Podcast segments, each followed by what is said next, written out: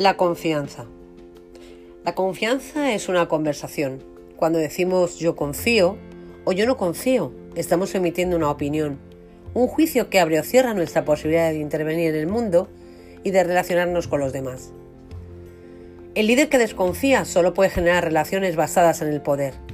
Tendrá dificultades para delegar, porque no confiará en la capacidad de sus equipos para llevar adelante los proyectos.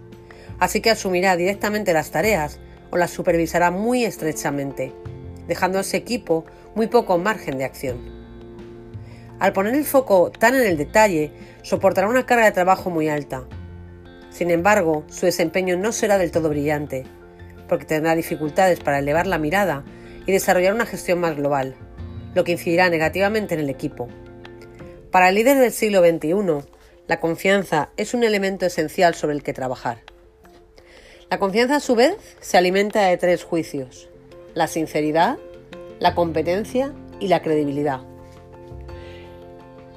En cuanto a la sinceridad, ¿confiamos en el otro en la medida en que creemos que es sincero y al contrario desconfiamos de aquel que creemos que nos miente? Ese juicio sobre la sinceridad se basa a veces en hechos contrastados, pero esto no siempre es así. ¿Cuántas veces juzgamos que alguien no está siendo sincero y le retiramos nuestra confianza sin contrastar los hechos al dar crédito a un tercero, interpretar erróneamente una situación o recoger rumores?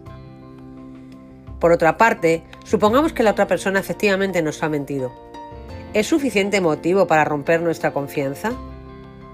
Muchas personas consideran la falta de sinceridad como algo muy grave e irreparable. Si alguien me miente, ya nunca más podría confiar en él. Sin embargo, hay muchos factores que pueden llevar a una persona a mentir. No siempre nos sentimos capaces de decir la verdad.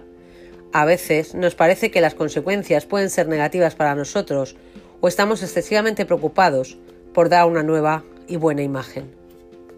Es frecuente encontrar organizaciones en las que los equipos no son sinceros por motivos que pueden achacarse a la propia cultura de la organización o incluso al estilo de liderazgo de su jefe. Una organización que no deja espacio para los errores, que los persigue y los castiga, generará empleados que mentirán por miedo a las consecuencias. Un responsable que solo da órdenes, que no deja a sus colaboradores la posibilidad de negociar sus peticiones, generará situaciones de incumplimiento que se saldarán frecuentemente con mentiras para evitar la crítica o la acción punitiva. El segundo factor es la competencia. Confiamos en la medida en que creemos que la persona es competente para cumplir aquello con lo que se ha comprometido. En las organizaciones, los responsables encargan tareas a los equipos que juzga competentes para llevarlas a cabo. Cuando un líder considera que una persona en su equipo es incompetente, la asignación de responsabilidades suele verse afectada. No confío en él, no confío en ti, porque no creo que seas capaz de llevarlo a cabo. Los juicios de incompetencia pueden llegar a debilitar mucho las relaciones.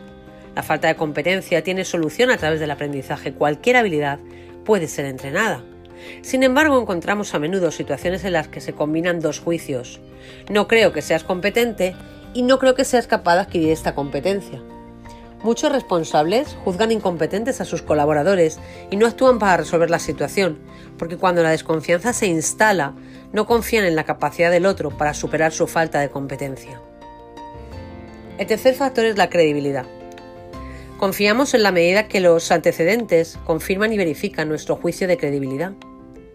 Las experiencias del pasado influyen en nuestros juicios presentes y hacen que confiemos o que dudemos de la sinceridad o de la competencia de los demás. Con la credibilidad hacemos una predicción a futuro. Si fuiste sincero en el pasado, si cumpliste tus promesas, si hiciste bien tu trabajo, estimo que en el futuro las cosas seguirán siendo igual. Esta predicción opera con tanta fuerza que tiene incluso la capacidad de distorsionar nuestra percepción de las cosas. Es la ley de la profecía autocumplida. Cuando juzgamos que una persona es creíble, todo lo que haga tenderá a parecernos adecuado, y si se equivoca lo pasaremos por alto, lo justificaremos.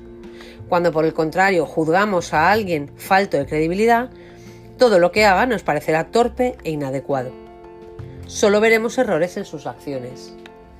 Cuando hacemos una reflexión sobre aquello que nos produce confianza o desconfianza, encontramos que podemos introducir muchos matices y decidir con más precisión sobre nuestras acciones futuras. Trabajar sobre los matices implica deshacer el camino, si tenemos en cuenta que el juicio de la confianza es, en última instancia, una generalización. De esta manera, podemos, por ejemplo, desconfiar de la capacidad de un amigo para ayudarnos a montar una estantería y confiar ciegamente en su capacidad para ayudarnos a hacer la declaración de la renta. Cuando nos parece que una persona nos falla en un aspecto de la relación, no tiene por qué fallarnos en todos. En el mundo de las organizaciones ocurre lo mismo, y podemos encontrar y reparar muchas situaciones de desconfianza trabajando únicamente sobre esta dimensión. Un jefe puede elegir desconfiar de un colaborador de manera generalizada o puede decidir profundizar en los matices y tomar acciones encaminadas a intervenir sobre aspectos concretos.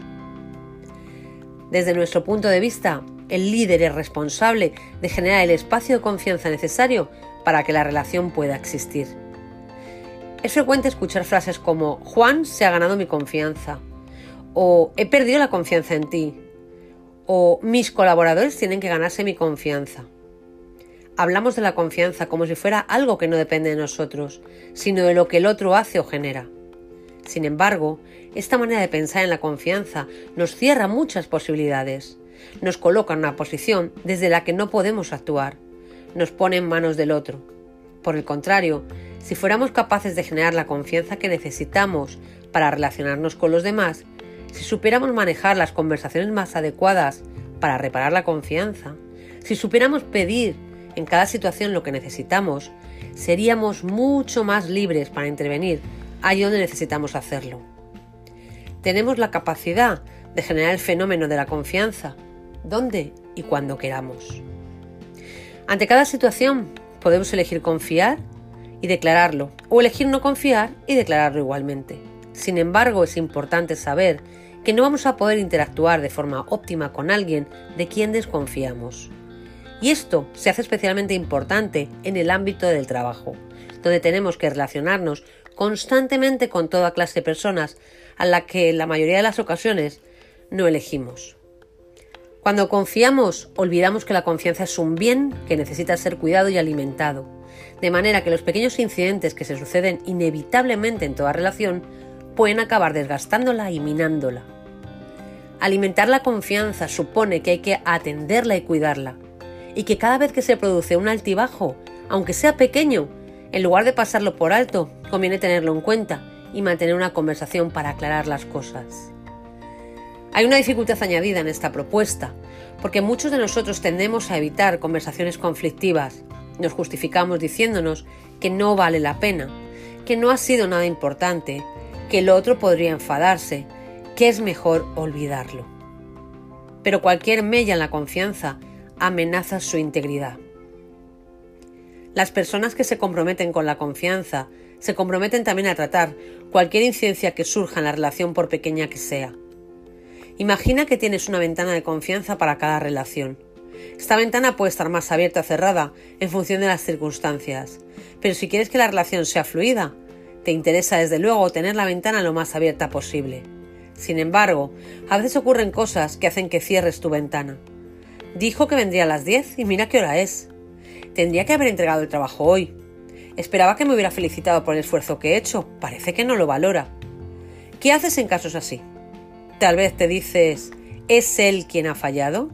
¿Es él quien debe pedir disculpas? Yo no voy a ir a hablar con él. La pelota está en su tejado.